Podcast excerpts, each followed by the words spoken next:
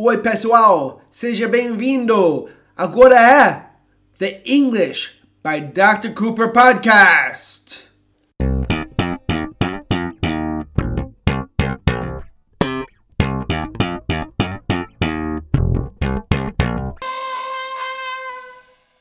Oi, pessoal. Sou Dr. Cooper. Estou aqui com George. I'm here with George. Hi, George. Hi, Cooper. George vai casar esse final de semana. George is gonna get married. Get married. Se casar. George is going to get married this weekend. George, como você está se sentindo? How do you feel about getting married? I feel good about it. Are you are you excited? Excited, animado? Are you excited? I'm excited, but I'm not nervous. You're not nervous. No, I'm confident. Okay. I, I was nervous. You were. I was there, and you certainly were. I had to help you get dressed. Yeah, ele falou que ela estava no meu casamento. E ele falou, você realmente era nervous. Lembra que nervous é como ansioso, porque não é no sentido de com raiva, né? E nós falamos nervous. Nós não falamos nervoso. Nervoso não existe. Nervous. Ok? Lembra, nervous não tem nada a ver com raiva. Anyway, e George estava lá comigo e eu falei, você realmente estava muito ansioso, you were very nervous. E ela estava me ajudando, sabe, colocar a roupa para o casamento. He was helping me get dressed, me vestir. Helping me get dressed. Ok, George, ah, hoje, hoje vamos falar sobre sobre erros que foram cometidos na minha aula ontem de pós-intermediários. Esses er- erros são super comuns e super bons para aprender. Primeiro, vamos falar sobre, sobre o erro super comum, que é no uso da palavra practice em inglês. Porque vocês têm a palavra praticar, nós temos a palavra practice, mas eles não são iguais. Às vezes eles são bem parecidos e outras vezes não. Então vamos falar sobre essa palavra e esse erro. So George, we're going to talk about a mistake that somebody made yesterday. Eu só vou ler agora o, o, o erro. I'm going to read the mistake. Okay. I asked someone, perguntei para, para alguém, I asked someone, como você passa seu tempo no, na pandemia? So how do you spend your time? Passar tempo is spend time. How do you spend your time during the pandemic? And the person said, I practice exercise. I practice exercise. Because isso seria em português, eu pratico exercício. And this is completely wrong in English. Oh, What do you think? George, quais são as chances que você vai falar em inglês? Você fala isso? What are the chances that in English you say, I practice exercise? People would not say that. I suppose she's talking about going to the gym or working out, right? Those kinds of things are what she means by exercise. We would not say, I practice exercise. We would say, I exercise or I do exercise. Ele primeiro falou, ele presume, eu também, ah, que ela- a pessoa está falando sobre malhar, ou, ou fazer exercício, ou ir na academia, go to the gym, malhar, work out, significa malhar, go to the gym, gym ir na academia. And um, he said, nobody, ninguém, says practice exercise. Is that right, George? Nobody says practice exercise. Yeah, you won't hear people say that in native English. You could hear people say, I do exercise, mas mais comum, more common than do exercise would be just exercise, correct? Yeah. Uh, hi, I'm George and I exercise. That would make complete sense. Yeah. Or I, you could say, I work out. You'll, you'll, you'll, you'll Yeah, you could be even more specific. I, I would say I work out or I go to the gym. But if you're being more general, you would say I exercise or I do exercise. Now, George, are you exercising this week?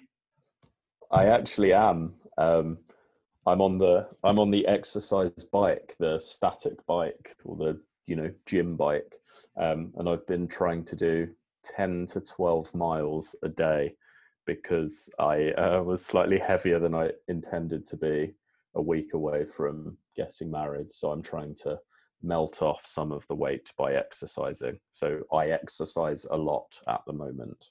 Vocês podem perceber como ela está falando exercise.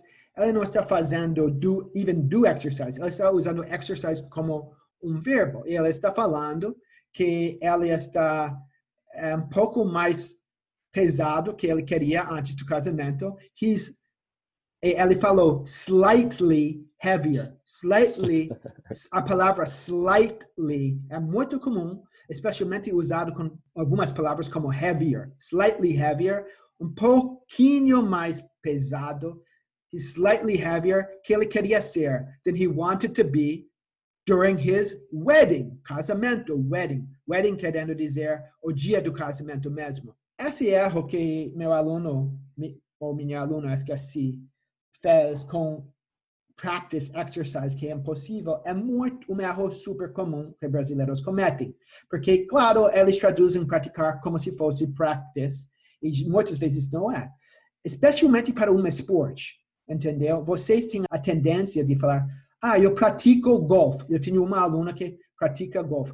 Ela quer falar que ela joga golfe, sabe? ela, ela joga golfe, ela gosta de golfe, ela faz e joga golfe. Ela, ela fala, eu pratico golfe. Pessoas falam aí, eu pratico natação, ou futebol, vôlei. So, e isso é errado. Nós não falamos isso para um esporte que nós jogamos para prazer. We don't say practice. So, if I say, what's your hobby? Your hobby. And, and you might say, it's, it's swimming, right? Yeah. But you wouldn't say I practice swimming, would you? No. And would you say I practice volleyball? No, you would say I play volleyball. With a lot of these sports, you would say play, right? I play golf, I play tennis.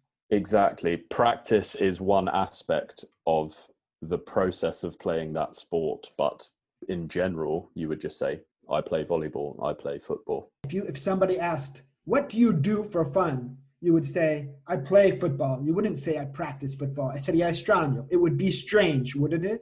Exactly. Would you, would you say very strange? Yeah, it's very, it would be very strange to say that. Did you hear? Vocês ouviram? Very strange. Muito extraño. Okay.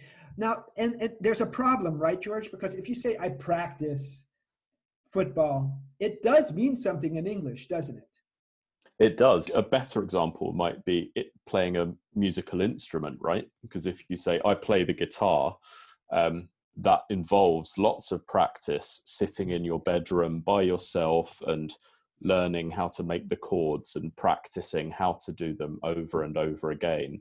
But when you say, I play the guitar, really that means someone standing on stage and playing a concert. That's not practice, that's playing it. The practice is the boring repetition or the kicking the football up and down in the air until you get better at, at doing that. The practice is the the bit that happens behind the scenes so that you get better, if that makes sense. Yeah, vou explicar para eles. Então, para nós, o ok, George falou, é muito importante. Pensa num instrumento. Okay. Quando você toca um instrumento, é uma atividade. Você está fazendo como uma atividade. And you're playing the guitar, ou guitar pode ser guitarra ou violão, violão, guitar.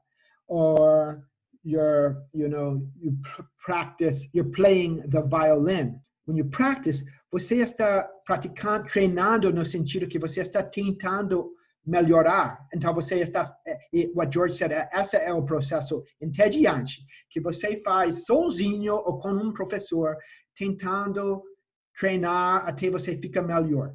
Isso é muito diferente do que tocar para diversão.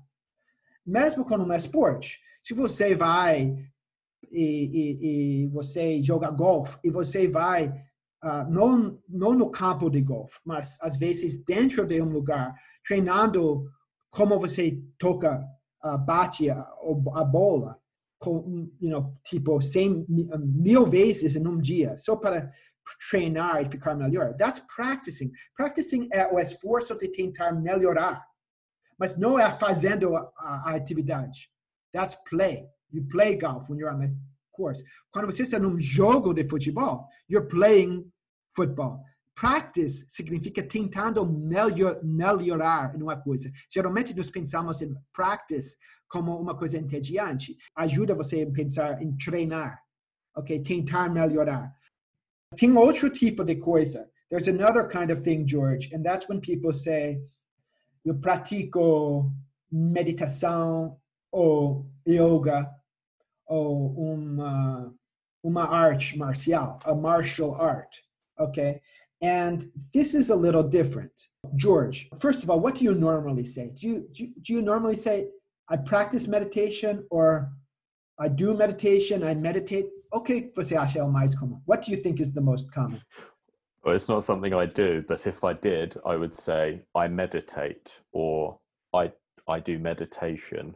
But people would possibly also say, or com- fairly commonly also say, I practice meditation.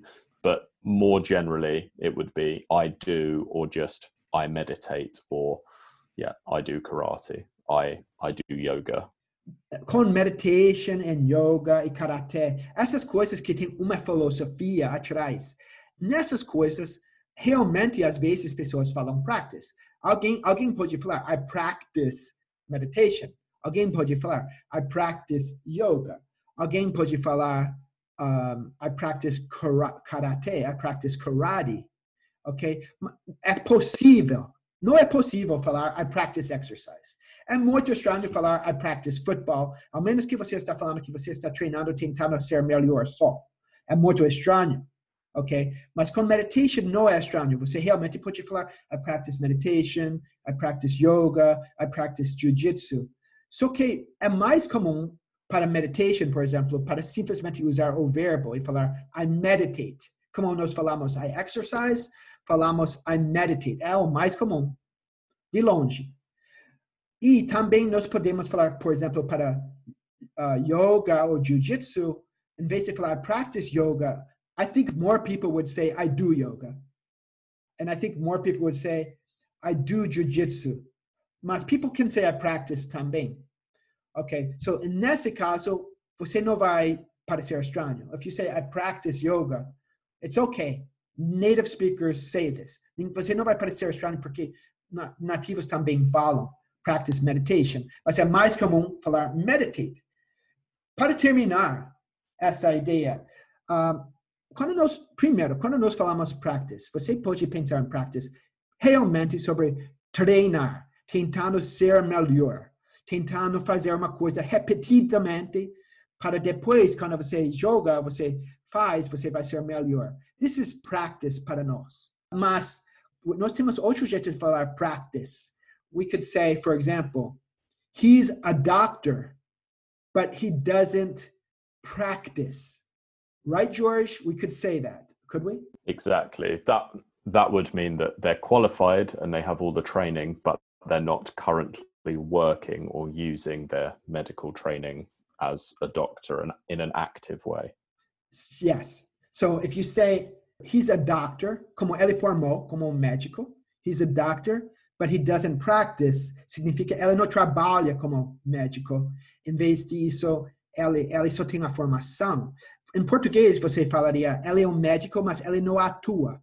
So, vocês usam atuar nessa situação. E nós usamos practice. He's a doctor and he doesn't practice. Let's say, vamos supor, let's say, estamos falando sobre um advogado e queremos falar, ele, ele atua, ele é um advogado, ele atua em Londres. In English, we would say, he's a lawyer. George, pode falar lawyer em inglês britânico para nós? Can you say lawyer in British English? Lawyer. So he's a lawyer and, he practices in London. That would be like he works in London. Exactly. Yeah.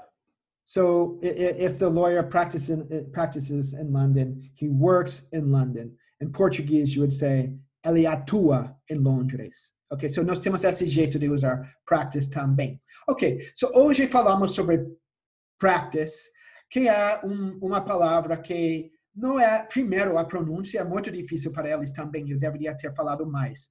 Practice. Fala, George. Say it, George. Practice. George says practice. I say practice. Mas tem que falar isso devagar, porque é um dos das palavras que brasileiros cometem o erro com pronúncia.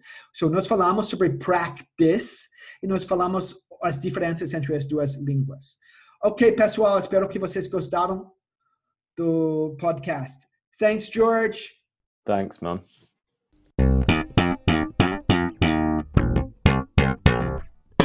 Quer fazer aula comigo? Quer continuar aprendendo inglês? Então, entre no meu site englishbydrcooper.com barra quero aprender ou mande um e-mail para info arroba englishbydrcooper.com Você pode também me enviar uma mensagem pelo WhatsApp. O número está na descrição do podcast. Estou aguardando sua mensagem. Até mais, pessoal.